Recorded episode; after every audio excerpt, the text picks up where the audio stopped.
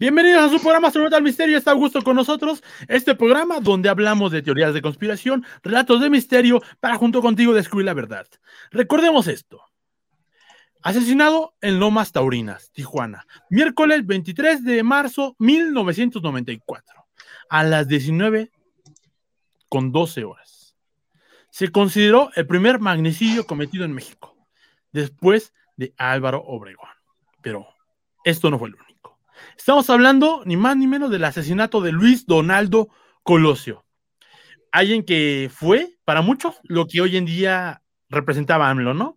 Realmente alguien que iba con la gente, realmente alguien que iba a cambiar la democracia en este país, que iba a combatir al innombrable que desde ese momento ya regía la República Mexicana, ¿no? ¿Te acuerdas de, de Luis Donaldo Colosio, Augusto? Sí, claro. Me acuerdo de, de la noticia, o sea, fue noticia así, obviamente, nacional y mundial, ¿no? Por todos lados. Eh, y aparte las imágenes, ¿no? Que también, puta, las repetían hasta la fecha, ¿no? Las repiten una y otra vez, eh, porque se ve claro, ¿no? El momento en el que pues, le dan el, tiro, ¿no? Creo que fue uno en la cabeza y... Sí, sí, sí. Sí, son imágenes muy, muy rudas. Horrible para su hijo que él compite también porque, por, por, por, alcalde, creo que me parece que en Nuevo León está ya eh, siendo diputado o senador, no me acuerdo, junto con Samuel eh, García, que era su íntimo amigo, usted lo sabrá. Y bueno, se dice que que mató a Luis Donaldo Colosio fue ni más ni menos que un gran amigo de Marcelo Ebrard. Eh, es de los tamales. Y mañana es 2 de febrero, día de los tamales. Augusto tienes que ir a comprar ahorita porque mañana no va a haber. Eso te lo digo yo. Este, Tendría que ir a pedía unos cuatro. Pero bueno, lo mató a Luis Donaldo Colosio, aparentemente para muchos. Vean, la película está bastante chida, aunque muy similar a lo que a la película de JFK. Pero bueno, eh, lo mató un gran amigo de Brad, que es ni más ni menos que Salinas de Gortari. El cual su hermano también fue acusado, sí, de la muerte de otro, de otro político. Eh, pero bueno, fueron momentos muy caóticos en la historia de México. Yo también recuerdo, tenía muy pocos años, pero sí era. Además, recordemos que vivíamos en un momento en el que no había internet, la información solamente pasaba en pocos canales, que eran 2, 5, 7, 9, ¿no? O sea, estaba el 13, realmente el 4 no tenía realmente cosas, y todo se pausó, así vivían en caos. La gente en la Ciudad de México, la gente en la Ciudad de México iba a sacar a sus hijos de los colegios porque habían matado a Colosio. O sea, ¿qué tiene que ver una cosa con la otra? No lo sé, pero esas fueron de las cosas que se vivieron aquí en la Ciudad de México, porque como cuando tiembla, ¿no? O sea, cuando tiembla, pues sí tiene sentido, ¿no? Vas y buscas a tu hijo y pues se lo llevas para no tener tanto miedo por las eh, réplicas, ¿no? Pero mucha gente fue a sacar a sus hijos de los colegios ese día que mataron a Colosio por el miedo, la incertidumbre. Casi, casi como cuando mataron a Paco Stalin aquí en la Ciudad de México, allá en el Charco de las Ranas, ¿no? Eh, muerte que, que acá dice, ah, no, ma, en mi casa igual están pasando los tamales, wow a lo mejor vives en la casa de Augusto. ¿Quién es? Que nos diga quién es, porque a lo mejor es mi, vecino o vecina. Me robaron mi comen, dice otra persona. Augusto, ¿tú te acuerdas de algún otro magnicidio que haya sucedido? ¿De algún otro presidente que hayan matado en este país? Porque en los Estados Unidos es muy, es muy famoso, ¿no? Mataron a JFK, mataron a su hermano, mataron a Lincoln, eh, todo lo que sabemos, gracias a que tenemos aquí de vecinos de al lado, a los gringos, ¿no? O sea, creo que vivimos ya con su historia muy eh, apegada a nuestra memoria. Pero ¿te acordarás de algún magnicidio aquí en México? Pues justo ahorita que mencionábamos lo de Colosio, el que se me vino a la mente pues fue el de, el de Paco Stanley, ¿no? Que digo, no era un personaje político, pero sí era un personaje mediático pues, muy importante. Y yo, me recuerdo así, pero creo que fue después, ¿no? Lo de Paco Stanley, como tres, cuatro años después de lo de Colosio, creo. Pero sí, esos dos asesinatos, tanto el de Colosio como el de Paco Stanley, creo que son los que yo recuerdo más en los medios, sobre todo por lo que dices, en aquella época no teníamos Netflix, o sea, no teníamos otras cosas que, ver, ¿no? O sea, tú prendías la tele y era un bombardeo de información que tenía que ver con Colosio y, años después con lo de con lo de Paco Stanley y después pues todas las teorías que hubo, ¿no? De que Mario Besares tuvo que ver y que Paola no me, no me acuerdo qué, cómo se llama, pero que, o sea, todo, todo un circo mediático, ¿no? Ambos, ambos fueron a la cárcel, les recuerdo, ¿eh? ambos fueron a la cárcel por, por, por crímenes, ¿no? Y, se comentaba ahí desde el narco, ahí el narco empezaba a ser una pequeña ramita que se veía y, y, pero realmente no era el gran caos que tenemos hoy, que tenemos hoy eh, en, el mundo, ¿no? Pero bueno, le voy a recordar algunos otros magnicidios, porque tenemos muchos aquí en este país, sobre todo en una época, eh, hace casi ya 100 años, porque se dio la ley fuga que justificó el asesinato de Francisco y Madero y José María Pino Suárez. El presidente y el vicepresidente de México eh, justamente en aquella Revolución Mexicana. Esto fue el 22 de febrero de 1913 en el Palacio de Lecumberri. Para los que conocen esto, que se le conoce como la escena eh, trágica, yo amo la historia de la Revolución, yo amo la historia de México, la verdad es que no sé por qué, güey, mi, mamá, no sé, neta, me gusta mucho. Eh, y si ustedes pudieran verla, es bastante chido. Y más lo que le pasa a Pino Suárez. Ah, o sea, no es chido porque se haya muerto, sino eh, todo lo que se cuenta, lo, cómo se vivió, cómo se fue esto, ¿no? Pero bueno, esto fue un ataque que sucedió contra el presidente y el vicepresidente de México. Fue perpetrado, fue perpetrado por las Fuerzas Armadas a cargo del traidor Victoriano Huerta, quien horas antes lo había traicionado justamente eh, en esto que se conoce como la escena trágica, como les contaba, pero algunas versiones apuntan a que fue el gobierno de los Estados Unidos, por conducto de su embajador en México, llamado Henry Lane Wilson, quien mandó a asesinar a Francisco Madero para evitar que a pesar de su renuncia como cargo de primer mandatario, volviera a realizar una lucha revolucionaria. O sea, realmente los gringos no lo querían, estaba en contra de muchas políticas, eh, sobre todo eh, pues era reformista sobre la constitución y la democracia, y pues a los gringos no les convenía que cualquiera viniera a, cambiar, a cambiar esas ideas que, o planes que ya tenían sobre el país eh, Estados Unidos mexicanos, ¿no? Eh, ¿Te acuerdas, Augusto? En tus épocas pasó esto, ¿no? Sí, sí, sí, eran mis, mis tiempos, totalmente. Vestías, sombrero de copita, hay un trajecito sí, en, aquella época era. Sí, creo que fue una época fascinante, ¿no? También de, alguna forma. O sea, Mucha gente todo esto... que no, pero, recuerdas que es, la ciudad de los palacios, o sea, ya teníamos en su apogeo el Palacio de Bellas Artes, Palacio de Correos, México, o sea, realmente eh, se vivía casi una revolución eh, cultural francesa aquí en México, ya que, eh, bueno, el presidente eh, ¿cómo se llama este hombre? Porfirio Díaz, gracias. Eh, me lo dijo acá Fantasma que tengo a mi lado. Este, Porfirio Díaz, pues era presidente y realmente tuvo 30 años para edificar obras. Él hizo los ferrocarriles, realmente nos estaba llevando en una onda de progreso donde había progreso, pero mucha desigualdad, ¿no? Sí, que mm, incluso hay pues un chingo de opiniones ahí todavía encontradas respecto a la imagen de, de Porfirio Díaz, incluso, ¿no? Hay muchos que, aún siguen viéndolo como, pues como una imagen, ajá, de un gran presidente, ¿no? A, pesar de haber, pues, o sea, fue una dictadura en realidad, ¿no? una dictadura, pero no te preocupes, hay gente así que ve a Peñanito como un gran presidente, que ve a Calderón como un gran presidente, que ve a Fox como un gran presidente, y no estoy diciendo que no lo fueran, porque tuvieron cosas muy buenas y tuvieron cosas horribles, y el mismo eh, Cedillo tuvo cosas que rescataron al país realmente, y estábamos en una crisis económica muy horrible. Y hay mucha gente que hablaba muy bien de eh, Salinas de Gortari en su presidencia, porque realmente parecía el gran proyecto rescatador de, del país, ¿no? Pero realmente, pues hoy en día estamos viviendo las consecuencias de esas elecciones. Es que es como, como dicen, ¿no? Esas, las, las dictaduras más peligrosas son las dictaduras disfrazadas de democracia, ¿no? Entonces, esas en las que nos hacen pensar que somos libres y que, que nuestro esfuerzo es lo que nos va a hacer progresar y todo eso, pero a la vez pues te, están ahí poniendo trabas de una manera directa o indirecta de, muchas formas, ¿no? O sea, son, son dictaduras, pero muy disfrazadas y esas son muy peligrosas porque nos hacen pensar que no lo son. O sea, que somos realmente libres, que vivimos en una democracia. Y, más o menos para ver, le voy a demostrar en este momento, astronauta del misterio, por qué si usted quiere que la gente es conspira loca, y muchos lo son, pero en este caso hablando de política de economía en Latinoamérica, si usted cree que realmente son inventos de nosotros, que existe un imperialismo, que el plan Cóndor fue una mentira y muchas cosas así.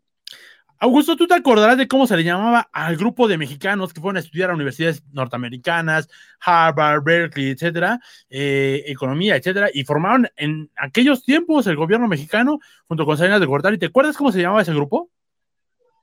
Neoliberal, que trajo el neoliberalismo, se le llama los tecnócratas. Cosa mm, rara que en ese mismo momento, planteándose en Chile, uno de los países más afectados y que tiene una, bueno, tenía una constitución de la chingada y todavía tiene muchos remanentes de eso, tuvieron un grupo similar que se llamaban los Chicago Boys. Misma situación.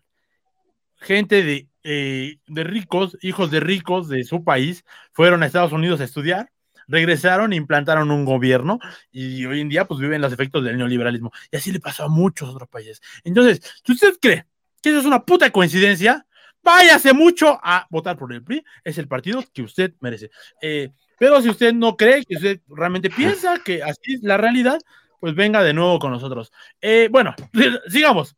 Otro magnicidio que sucedió en 1920, en la recta final de su periodo presidencial, fue el que le sucedió al general revolucionario, que él estaba trasladando los poderes federales a Veracruz. Tú te acordarás que en la guerra, de hecho, pinche capital en los tiempos de Benito Juárez estuvo por donde estaba su carreta. Ese güey estuvo corriendo casi así, lo corrieron casi a Estados Unidos hasta que por fin torcieron la manita, le ayudaron y volvieron a, ganarle, ¿no? A la Francia. Pero bueno, en este caso estaban llevando la capital a Veracruz. Imagínate que Veracruz fuera la capital del mundo, Augusto. Bueno, perdón, de México. Augusto, estaría chingón, ¿no? O sea, pues vas, echas un cafecito, los veracruzanos. Clima, clima, cálido, se come, se come bien, la gente ah, es muy, muy amable. claro. De Tuxpan, Veracruz, o sea, no, no de Veracruz, eh, Veracruz ciudad, pero de, de, familias del norte de Veracruz. De, de, Catepec con, con, la Ciudad de México, no, no es cierto. Está un poco más lejos, pero ahí vamos. Pero bueno, esto sucedió el 21 de mayo en Tlaxcaltongo, Puebla. Un grupo de hombres armados encabezados por el general Rodolfo Herrero dispararon sobre una choza donde descansaba Venustiano Carranza. Con el asesinato de Carranza se declaró el triunfo de la rebelión de Agua Prieta. En consecuencia, el poder ejecutivo fue tomado de manera interino por Adolfo de la Huerta el primero de junio de 1920 y el primero de diciembre de 1920 Álvaro Obregón asumió el cargo de presidente de la República. Eh, a mí me encanta la Revolución Mexicana porque es el ejemplo de lo que somos hoy en día. Somos la Roma moderna. O sea, está un presidente o un gobernador, lo matas y voy yo, sobres. ¿no? O sea, no importa, la, hoy en día ya no son asesinatos eh, así, sino son asesinatos políticos, pero sigue siendo ese escalafón, ¿no? O sea, Mancera quitó que... le dijo chingas a tu madre, eh, Anaya chingó a su madre a Calderón, ¿no? O sea, y así, así. Se, mueven muchas cosas. Eh, ahorita me, acuerdo, por ejemplo, ¿no? Eh, digo, no hablando de, México, saliéndonos un poco del país, Estados Unidos, cuando estaba el apogeo de la serie House of Cards, antes de que fuera todo el escándalo de Kevin Spacey, hubo como muchas campañas políticas eh, como comunicados que hablaban de que, o sea, que, no les gustaba la serie porque manejaban un, o sea, una imagen de los políticos norteamericanos que no era, que no era verdad, ¿no? Entonces, por ahí no me acuerdo quién, algún congresista en algún momento dio una versión muy polémica y dijo el güey, no, pues es que, o sea, la, realidad es, es, cierto que no tiene que ver con House of Cards, es mucho peor, ¿no? O sea, cómo se maneja todo en la política. O sea, no solo traiciones y, más, ¿no? O sea, asesinatos, así. Si, tienen que llegar a, eso, lo, lo, hacen y es a lo que lleva el, poder, ¿no? O sea, el, alcanzarlo. Y pues no, hay escrúpulos, ni mucho menos en la, clase política en general, ¿no? Digo, es, muy difícil. Creo que no sería justo como, eh, como, como decir que todos lo son, ¿no? Pero es, no sé, es muy difícil pensar ¿Quién no lo es, no?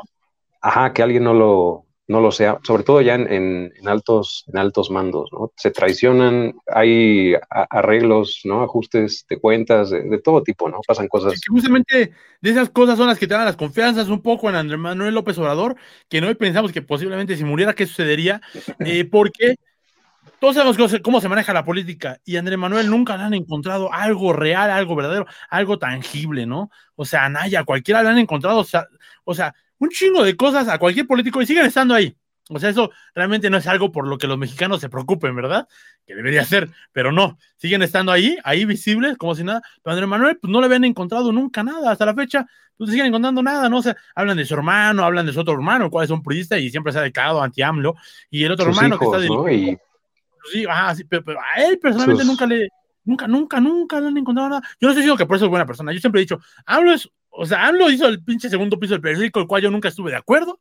Eh, ¿Por qué? Porque hay otra forma de hacer las cosas y endeudó en la Ciudad de México. Yo, de verdad, estoy en contra de AMLO por muchas, muchas cuestiones. Y de verdad, si, usted quiere tirar AMLO, hable conmigo y le juro que lo tiramos. Pero en este momento no se me antoja. Este, pero, ya hablando, o sea, e, es, realidad eso que acaba de darnos de, la clase política mexicana, y que además es peor, porque eh, no entendemos a ciencia cierta lo que realmente es la política. La política es la gestión de recursos, de personas, de lo que sea. Por algo, recordemos cómo una persona que se encargaba de organizar a todos los tianguistas se convirtió en la presidenta del PRD. Por algo, un general condecorado que fue secretario de la defensa, hoy en día es exonerado en México, liberado por los mexicanos. No solamente porque tiene información confidencial y privilegiada sobre nuestra defensa, sino porque el güey estaba a cargo y es el mejor amigo supuestamente o seguramente de la mayoría de los grandes generales que están hoy en día, y le recuerdo a usted, a cargo de la Guardia Nacional, a cargo de repartir las vacunas, a cargo de todos los planes de contingencia, a cargo de casi la mitad de los planes, están construyendo los aeropuertos ellos en este momento. Entonces, eso es el juego político. O sea, no es, o sea, a mí me hubiera encantado que metieran a la casa a alguien que es corrupto, ojalá así funcione el mundo, pero México lleva cerca de 30 años o 40 años, desde 1994, de no ser así. Y más hasta antes.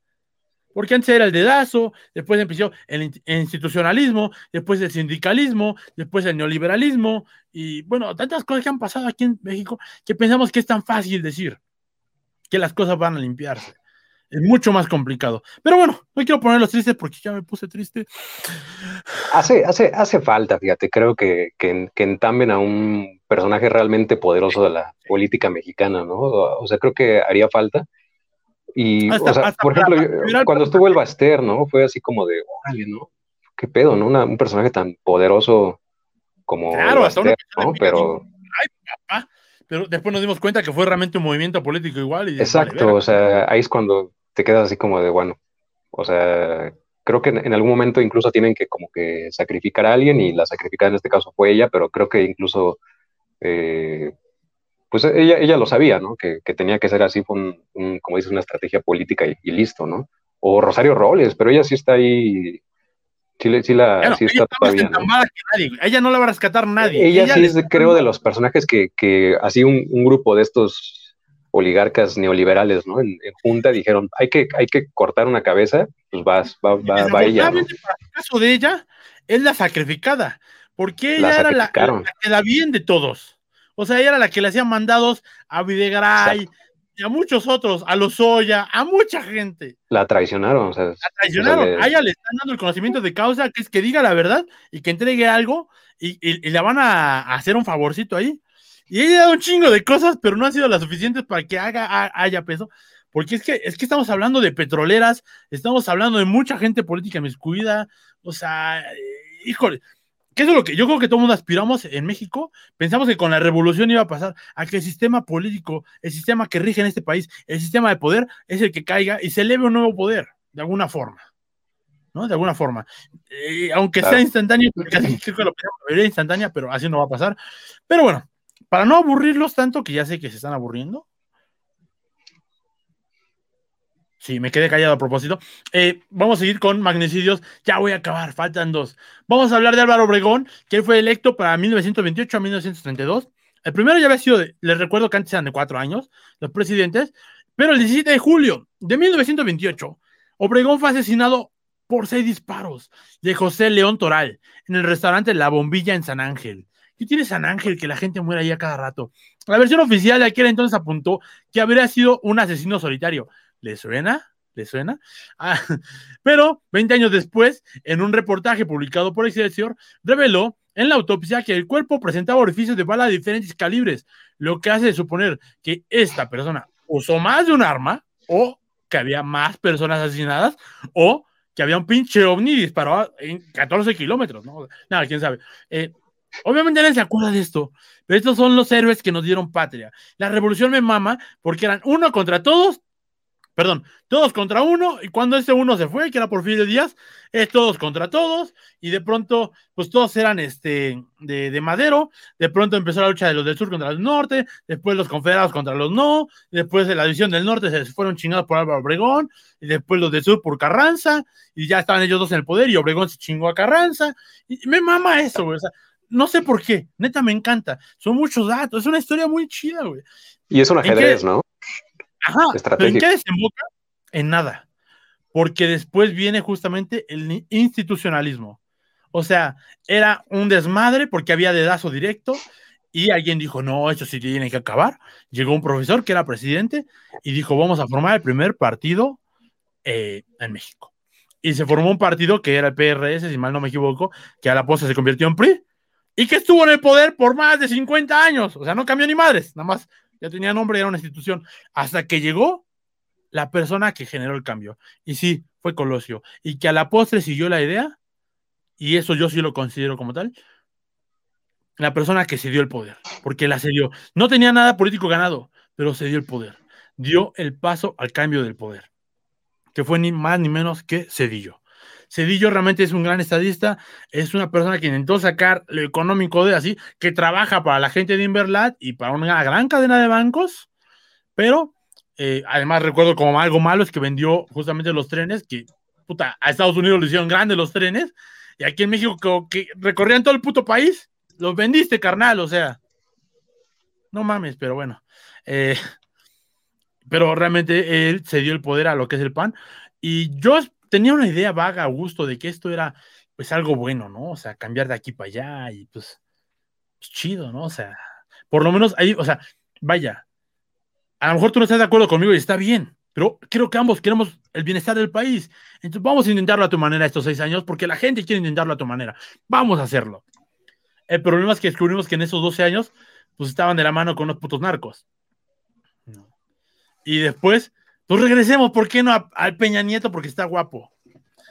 Y descubrimos que en esos putos seis años hay mucho más robos de los que nunca puta madre hubo en este país. Y también creció el narco. Pero no ese narco que estaba con los del PAN, sino el otro narco, el que estaba del otro lado. Y ahora pues vivimos un cambio que para muchos doloroso, para muchos otros benéfico. Augusto Gramates de Válidos y Futuro Podcast. Augusto, ¿tú qué piensas de la política en general? ¿Se debe hablar o no en casa? Sí, sí, yo soy de la idea de que siempre uno tiene que expresar su, opinión, o sea, es importante, pero yo creo que sí tiene, creo que uno tiene que cuidar en qué momento y sobre todo, o sea, con qué, o sea, desde qué posición lo hace, ¿no? Porque cuando se toman esos, se tocan esos temas de política, eh, como que a veces eh, la gente tiende o, tendemos, ¿no? Lo, digo pues, en, general, ¿no? O sea, como que eh, intentamos tratar de convencer a la otra persona de que nosotros tenemos la razón, de que esa persona está, está equivocada, o sea, como que caemos en juegos ahí, en cuotas de poder, incluso, ¿no? Además de, del significante de privilegio. Creo que hoy en día abusamos mucho de eso, ¿no? O sea, recordar que nuestra visión, una, o por ser de la ciudad, o por tener una posición económica, o por tener una posición de educación que nos han permitido, que al fin y al cabo sí, sí, a la vez no es nuestra culpa, pero tenemos esa posición de privilegio y desde, desde dónde hablamos ciertos puntos, no solamente políticos, sino también, por ejemplo, el, el caso de los valores de, de, la gente femenina, ¿no? O de los valores de los niños. A veces nos otorgamos esa pinche sabiduría que los mexicanos, como no, siempre tenemos, ¿no? Y creo que tienes razón, ¿no? O sea, que hay que, recordar eso. ¿Cómo es el consejo que... tú dirías a la gente para hablar? Porque Augusto la gente no lo sabe. Es que... Está en otro podcast. Augusto siempre es así, recto, correcto y perfecto. Amiga, está eso. pues no creo ser nada, nada de eso, pero gracias por las, por las porras. Pero yo, creo que, o sea, algo clave es siempre estar abierto a, las distintas perspectivas de las personas. O sea, todos tenemos, venimos de, lugares distintos, desde posiciones distintas, tenemos pensamientos distintos, vemos las cosas de modos eh, diferentes. Entonces, yo creo que siempre es importante escuchar a las personas lo que tienen que decir. Todos tenemos pues una cosmovisión distinta, nuestro imaginario individual es, es distinto. entonces es importante eh, respetar eso y no verlo desde la posición de que pues yo voy a tratar de convencerte de que, de que, de que estás mal o que yo tengo eh, razón, porque yo soy, a lo mejor, como decías ahorita, yo soy de la Ciudad de México y, y, tengo más razón porque estudié en esta escuela y tú eres de, provincia y ves las cosas de otro modo, ¿no? O sea, simplemente creo que se trata un poco de, de alimentarse de varias perspectivas y con base en eso uno poder sacar sus propias herramientas y conclusiones. Y eso de, tocar esos temas políticos en, en, casa, en, acá a la, a la, hora de la comida o en Navidad, pues creo que sí tiene que hacerse, pero siempre y cuando sea en un, en un entorno en el que todos y cada uno de los participantes pues se reconozcan también como, como interlocutores y sea como, como con cierto eh, respeto, ¿no? Y, apertura, definitivamente, porque si no, no, no se logra, ¿no? Entonces, ahí es cuando empiezan ya a elevarse las, los ánimos y, alzar la voz y, todo ese pedo, temas de religión, fútbol. ¿no? Y el lado emocional dejarlo un poquito de lado. Y de pronto, por ejemplo, yo soy una persona que se enciende, güey. Me enciendo luego, luego, pero no me enciendo contra la persona, ni contra su idea, sino me enciendo a veces contra mí mismo por no saber hacer las cosas, cómo decírtelas o transferírselas. No diciéndote que tengo razón, sino para que me entiendas, ¿no? También es algo porque yo hablo muy fuerte. Entonces, de pronto, parece que me estoy calentando contigo y para nada, güey. Yo simplemente soy, soy un piojito López, ¿no? O sea, parece eso. Entonces, también hay que el lado emocional porque a veces también nos dan nuestro punto clave y a veces eso, pero creo que darnos cuenta, o sea, el hecho de lo que dijiste, aquí alguien te dijo, mira, bien dicho, Augusto presidente, Augusto con su gente. Este, eh, eh, es, es, algo bien claro porque justamente darnos cuenta y enfrentar esos retos es lo que hace mejor hasta tu propia familia, hablar de temas que a veces no se tocan, ¿no? O sea, yo creo que en este momento, por ejemplo, estamos viviendo una pandemia, está bien que se toque el tema de la muerte. O sea, ¿a qué me refiero? No a desearles muerte, sino a decir, ¿sabes qué? Hay que empezar a preparar puede ser testamentos, hay que empezar a preparar. ¿Qué quiero? Porque mucha gente te va a rezar y a lo mejor tú nunca fuiste un católico devoto ni quieres eso. Se vale pedir lo tuyo. Al fin y al cabo va a estar muerto y van a hacer lo que quieran, pero se vale decirlo. O sea, hablar de esos temas que también pueden ser. ¿Por qué? Yo le voy a decir en un momento más cómo me ha ido con mi visión de AMLO.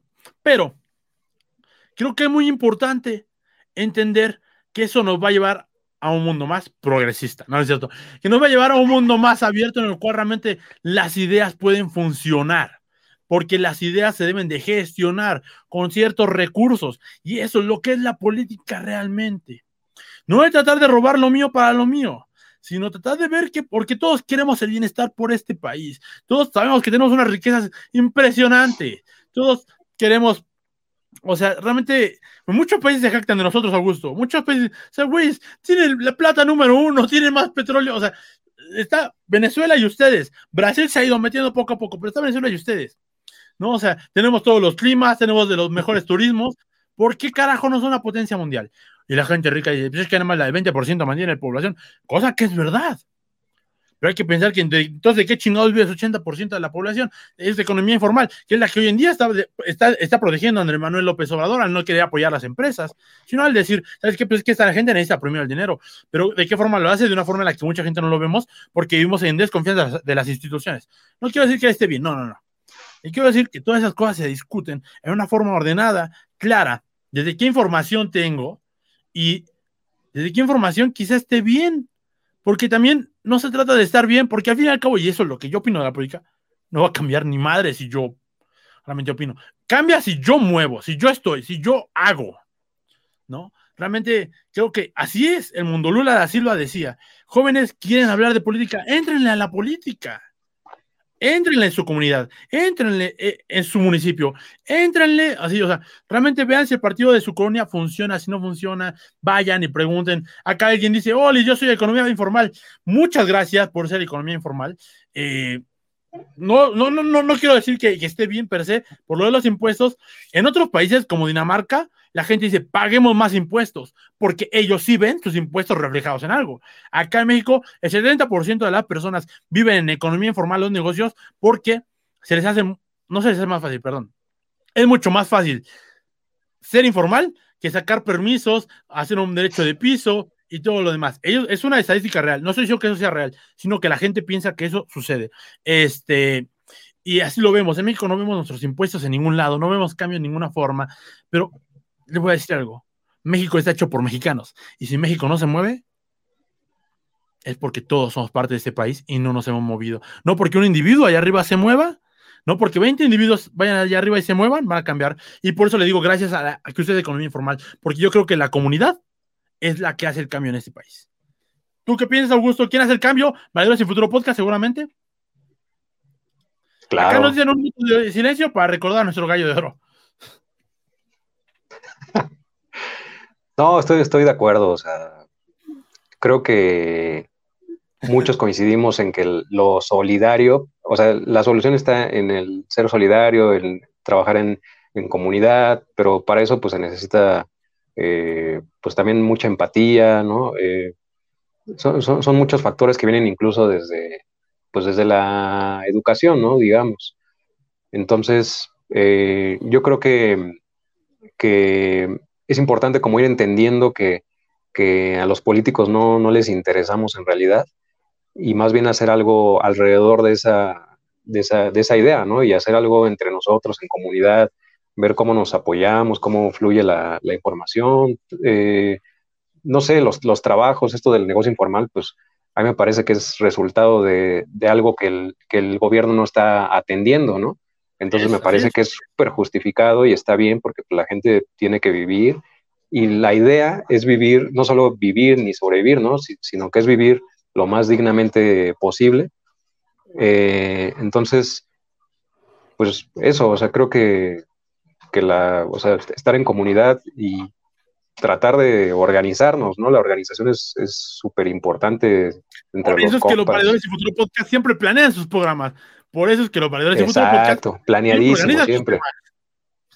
Siempre hacemos juntas desde antes para tener todo preparado. O sea, nunca llegamos así a, a improvisar a ver qué.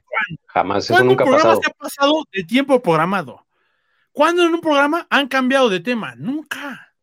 Yo como que creo que recuerdo por ahí un programa que nos pasamos un minuto nada más, ¿no? O sea, y ya todos los demás a tiempo, así. Ajá, y jamás cambiamos de temas ni nada. O sea, todo está perfectamente estructurado.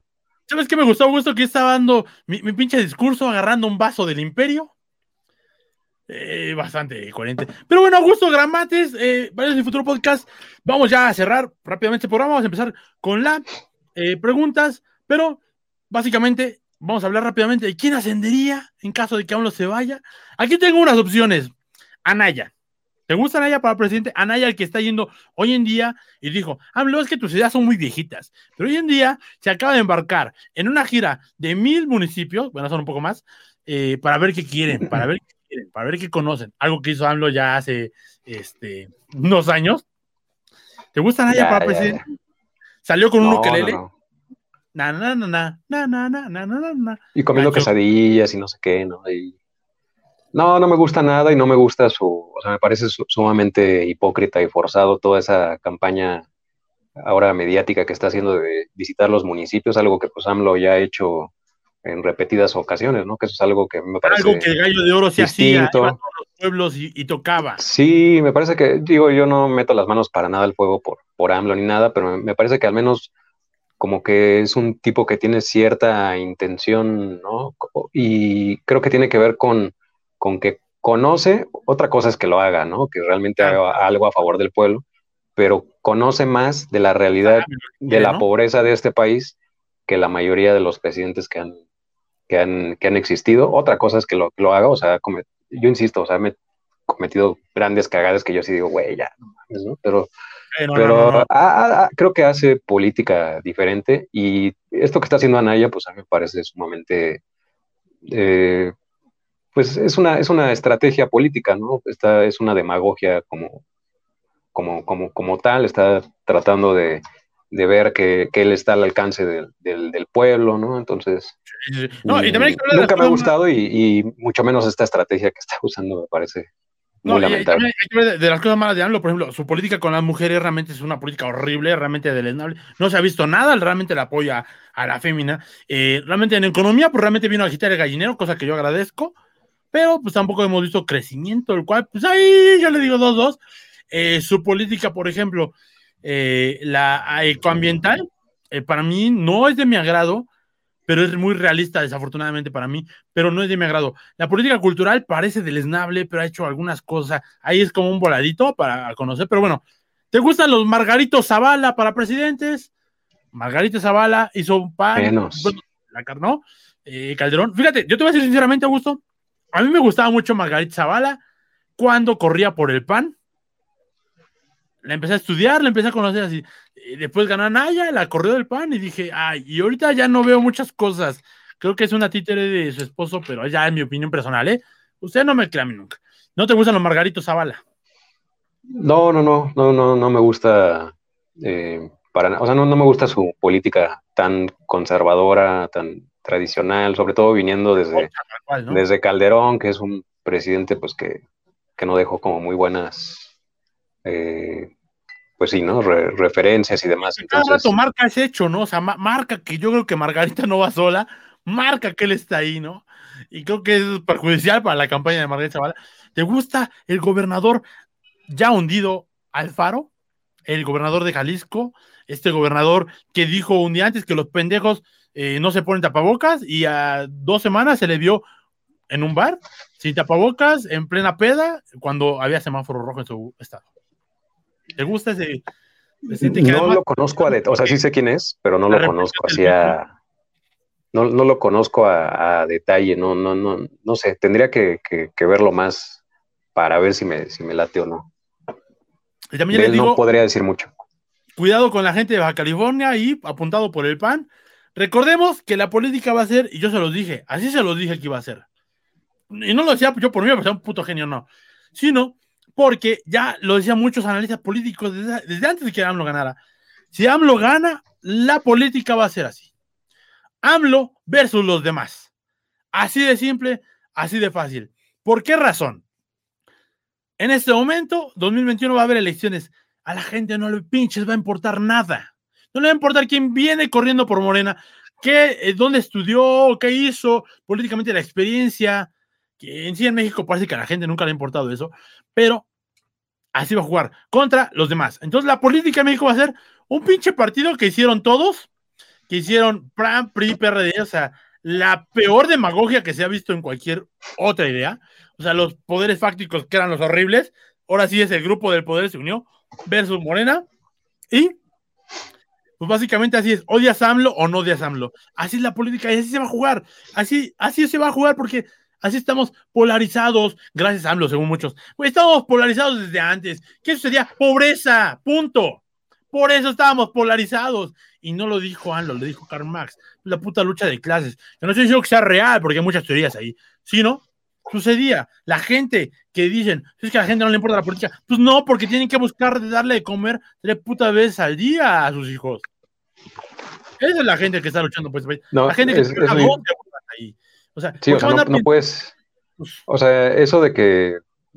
Sí, o sea, la gente no se involucre tanto en la política en México, que, que se lea poco en promedio, pues es resultado de la, de la pobreza. O sea, la gente tiene que salir a comer. ¿Tú crees que tiene tiene tiempo para preocuparse por agarrar un, comprar un libro cuando tiene que alimentar a, sus hijos y o sea todo casi todo es mucha bueno sí la mayoría de las cosas creo eh, de los problemas de, este país tienen que ver o están relacionados con la con la, con la pobreza y además, yo, yo, le voy a aclarar algo. ¿Por qué la gente no lee? ¿Por qué leer pesa? ¿Por qué, le, ¿Por qué pesa? Porque es una actividad que hace el cerebro en la cual tiene que razonar y eso es cansado. Por ejemplo, mucha gente dice, ah, a mí me gusta mucho la música clásica. Ni les gusta, no sean mentirosos. ¿Por qué no les gustan? Fácil, porque son demasiados instrumentos. Entonces, ¿qué hace el cerebro? Tratar de descifrar cada instrumento que está sucediendo. Entonces, se, cansa, es pesado. Por eso, como cualquier otra cosa, de cultivar, de cultura, tienes que estarla haciendo una tras otra como un ejercicio repetitivo en el cual se hace menos pesado. Igual la lectura, gente. O sea, no es tan sencillo. Entonces, ¿qué prefiere la gente? Lo preferimos mucho. Ustedes lo prefieren cuando tienen estrés, cuando les fue mal en su día. No prefieren leer un puto libro, prefieren que ver un puto show, una película que ya vieron miles de veces, pero que les hace sentirse bien. ¿Por qué? Porque es normal, somos pinches humanos, no somos robots, no somos perfectos. No, lo podemos ser, por lo menos hoy. Quizá en 20 años, quizá en 50 sea así, pero hoy no lo somos. Entonces, no hay que, o sea, no estoy diciendo que ustedes sean malos, no. Estoy diciendo que todos somos malos y todos somos humanos Y por eso tenemos lo que tenemos. O sea, no es resultado nada más de que la gente quiera ser pinche, o sea, mala. La gente es pinche y es mala. Tenemos malos valores, claro que sí. Pero es el resultado, como dice Augusto bien, de cosas económicas, en primer lugar, filosóficas, porque no nace la filosofía sino en economía, y por último, justamente, pues de quién toma las decisiones. ¿Eres tú, Augusto, quien toma las decisiones? No soy yo quien toma las, las decisiones, lo cual me, me alegra porque, digo, yo no quisiera asumir esa responsabilidad, ¿no? Augusto gastó el presupuesto anual en discos de vinil, vale, ver. Sí, no, no, no, yo no, la verdad no quisiera esa responsabilidad, no, no, no estoy preparado para, para eso. Bueno, ya vamos a tierra, vamos a tierra, vamos a tierra. Augusto, Va, tú, tú esperas que, bueno, tú votaste por AMLO, ¿cómo te sientes con tu decisión? ¿Bien, mal? Es respetable, ¿eh? yo no voy a decir nada. ¿eh? Bien, bien, bien. O sea, mm, te digo, hay, muchas cosas, ¿no? Que a mí no, no, no me han gustado de, de, AMLO, pero creo que no, no, no me ha significado una, una decepción hasta ahora todavía, como otras personas que sí, que sí lo, lo veo así, ¿no? Y creo que tiene que ver con que creo que las, las decepciones son consecuencia de las expectativas. Y yo no tenía grandes expectativas de, de, de AMLO, ¿no? O sea, porque te digo, yo en realidad no, no creo mucho en la clase política, pero sí tengo cierta inclinación hacia, hacia algunas cosas, ¿no? O sea, en este caso, pues, o, sea, yo me sentí en su momento eh, seducido, claro, por el, discurso de AMLO de primero los pobres, de, de, la solidaridad y entre otras cosas, ¿no? Pero no creo tanto en la, clase política, entonces yo no me siento aún, ahorita, realmente, no, hay como razones por las que me sienta decepcionado o arrepentido, ¿no? De, haber votado por, por, por, por AMLO.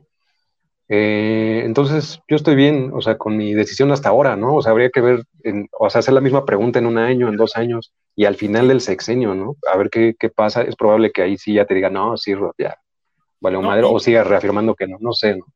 Y, y, esa es la gran lección, gente. Me gusta acá en el clavo en tres años o cuatro años nos vamos a dar cuenta, porque en retrospectiva todo es mucho más fácil. En retrospectiva, yo hubiera hecho las cosas mejor. Pues claro, güey, porque ya viste que el otro cabrón la cagó. En retrospectiva, Gatel se equivocó con la pandemia. Cabrón, ¿quién lo hubiera hecho con la pandemia? Salieron cuatro o cinco secretarios de salud, entre los cuales estuvo el pinche marro este cabrón, de que dijo la UNAM y que hoy tenemos tantas violaciones en la UNAM, a decir, nosotros lo hubiéramos hecho en ocho semanas. ¿Qué dijo Gatel? Paténtenlo, cabrón. Porque el país que sea les hubiera pagado un chingo si hubieran eliminado en COVID en ocho semanas. ¿Qué país hoy no estaría agradecido con eso? Pero que no digan pendejadas. En retrospectiva todo se ve bien. Y yo les acabo de decir, neta, cuando hablemos de política no hay que ser perfectos, pero hay que informarnos un poco. Yo más o menos me voy informando. A mí me encanta la geopolítica por una sola razón, porque es como el fútbol. ve las cosas que están sucediendo y tratas de predecir qué va a suceder.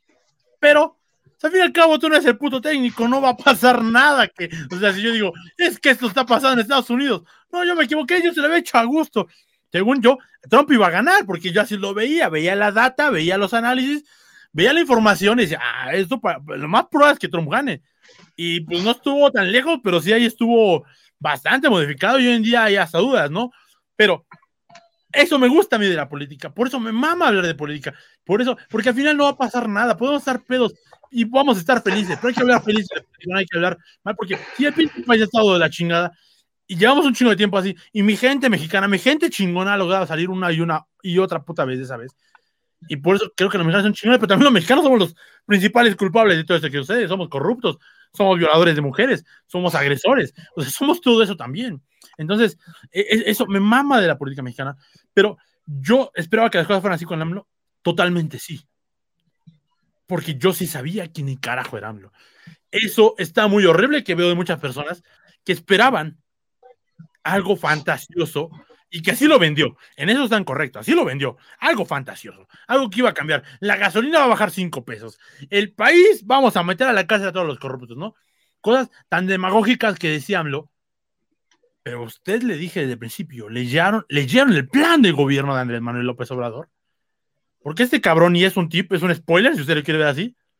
siempre le va a decir unas cosas en una mañanera. Siempre. Pero hay gente trabajando detrás de ese cabrón. Gente haciendo cosas en su departamento, sabiendo qué pueden y qué no pueden hacer. Y por eso se meten en bronca, porque hablo, de pronto esos cabrones dicen, no, güey, no podemos invertir en, en, en energía, en energía este, renovable, porque ningún puto país realmente lo está haciendo. ¿Por qué? Porque es carísimo, cabrón. Y los que lo están haciendo porque tienen 350 millones, 350 mil habitantes como Islandia. Acá tenemos 120 millones de habitantes en México. No podemos aplicarlo. ¿Por qué? Porque no se puede, no tenemos el puto varo, somos un país tercermundista y así lo hemos ido. La gente quiere que apliquemos cosas de primer mundo en, en, México cuando tenemos un sistema de salud de tercer mundo. No estábamos preparados, nunca hemos, el metro se acaba de incendiar, teníamos un puto sistema de 60 años no le echemos la culpa nada más a Sherman, echemos la culpa a todos los que se han encargado desde que el metro existió. A nosotros mismos que siempre lo hemos visto así. A nosotros mismos que siempre hemos estado pasando por ahí. Ese es el pedo. No estoy diciendo que va a cambiar el país, no estoy diciendo que todo está a la chingada. Estoy diciendo que esa es la forma de entender la política. Yo sí estoy con él todavía, porque realmente he visto y me he informado de cambios que han sucedido. ¿Y son los cambios correctos? No lo sé. Yo le voy al Cruz Azul, con eso le digo todo. Así tomo decisiones. Imagínense. Eso, dice, eso dice mucho. Exacto. Mi técnico mete cuatro goles y me ilusiono. Pero también me entero de que mi técnico vende una puta final. Y mi técnico vende una semifinal. Y pendejos me hago si no les digo que Cruz Azul ha vendido un chingo de partidos y que yo lo sé. ¿Por qué no deja de ir la pinche Cruz Azul? Pues también tengo mis razones muy pendejas. Pero, ahí estoy, ahí estoy. Y esa es realidad. Porque neta, yo, si yo le digo la historia de Cruz Azul, un chingo de partidos. O sea, no es nuevo este pedo. Y la gente, los Cruz Azulinos de ahora, se hacen pendejos pensando que eso no sucedió. Carajo, no es la primera vez, papá. No es irrazonable que vuelva a suceder una vez más quién sabe, pero así se maneja la política. Yo no estoy disconforme porque yo estoy viendo lo que yo quería ver. Yo quería ver que se moviera el puto gallinero. Y el gallinero está bien movido. Está tan movido de que la gente poderosa le tiene puto miedo. La gente clase media le tiene miedo. Le tiene miedo a que a vivir como todos los demás chingados han vivido. Yo vivo en privilegio, gracias a Dios, gracias a mis padres. Y pienso, trato de pensar por esa pinche gente que no vive en privilegio, la gente que murió en Actial, que solamente estaba pidiendo un poco más, la gente de Michoacán que ha sido desplazada por el puto narco, la gente, en, o sea, en todos lados, en Atenco, ese pinche aeropuerto que muchos defienden, que recordemos que fue tomado a machetazos por el PRI, perdón, fue tomado por las armas por el PRI, defendido a machetazos una vez. Después no nos acordamos que lo perdieron, que esa lucha la perdieron y estaban defendiendo ese pinche aeropuerto. Yo no estoy diciendo que el aeropuerto todavía no estaba mal, ¿eh? Yo lo único que decía, siempre, siempre lo he hecho, pues ese es un aeropuerto sangriento y tenemos que reconocerlo como tal. Eso es la historia. Hemos progresado a través de la historia sangrados. No vemos las pirámides dónde están. Está el Templo Mayor, arriba hay un pinche Palacio Nacional y arriba bailamos con Control Machete y con Café Tacuba y con lo demás y nos vale verga. También arriba pasó y, o sea, y ahí está la historia de México, así somos. No quiero decirle que yo tengo la verdad porque no la tengo. Simplemente vengo a decirle que como personajes que vemos las cosas, hay que seguirlas viendo y disfrutarlas al fin y al cabo, pues tenemos alcohol y, nos ayuda a pasarlo un poco. Pero bueno. Siempre va a ayudar, siempre va a ayudar el, alcohol. y, esas charlas, y esas charlas de política en donde hay alcohol, una de dos, o se ponen intensas, eh, o se ponen chidas, ¿no? También, una, una de dos. O sea, también tiene mucho que ver con el círculo en el que estás, ¿no? Pero, hay, hay, unos, algunas reuniones, reuniones muy buenas eh, que tienen que ver con, ¿no? Con política mezclado con, con cerveza. Y... no, no, no. ¿Sí malcopeas? No malacopeo, güey. No La gente piensa que sí, o sea, es que, o sea, es como ahorita, güey. O sea, yo no trato de decirte que yo estoy bien, no, para nada, güey. Simplemente me gusta decir mis ideas, pero como las digo muy enérgicamente, güey. Pues la gente piensa así como, ah, este güey. Sí, puede confundirlo, ¿no? Sí, lo Ajá, o sea, yo me conozco y es como, la verdad trato de no hablar de política, no por una cosa, sino también porque me doy cuenta, ¿ves? Cuando, cuando hablo de política seriamente, es cuando veo que la otra persona es serio y, o sea, no quiero, es porque es una demagogia de mi parte, obviamente, este, y que sabe de política, que haya informado o que por lo menos vamos a hablar de un punto en específico. No que vamos a hablar, no, si es que están bien pendejos. Ah, si los güeyes son corruptos, siempre, güey, siempre. O sea, no te veo, no, no, no, sino vamos a hablar de puntos en específico, vamos a hablar de ciertas cosas y vamos a entender que no vamos a cambiar nada, que esa es una peda, que vamos a, o sea, al día siguiente, güey, o sea, no va a venir la pinche PGJ y nos va a despertar y vamos con AMLO, güey, vente, Vente, tú tienes la respuesta del país, güey. Vente, vente en corto, güey. No, pues no, o sea, no. Pero bueno, vamos a cambiar de sección rápidamente. Augusto Gramatis con nosotros. Valenos y Futuro Podcast. Ya nos mandaron dos preguntas. Mándenos más preguntas para Augusto. Y la última pregunta. ¿Les gustaría que se muriera el PG? A mí sí. Solo por una razón. Para ver qué chingados pasa.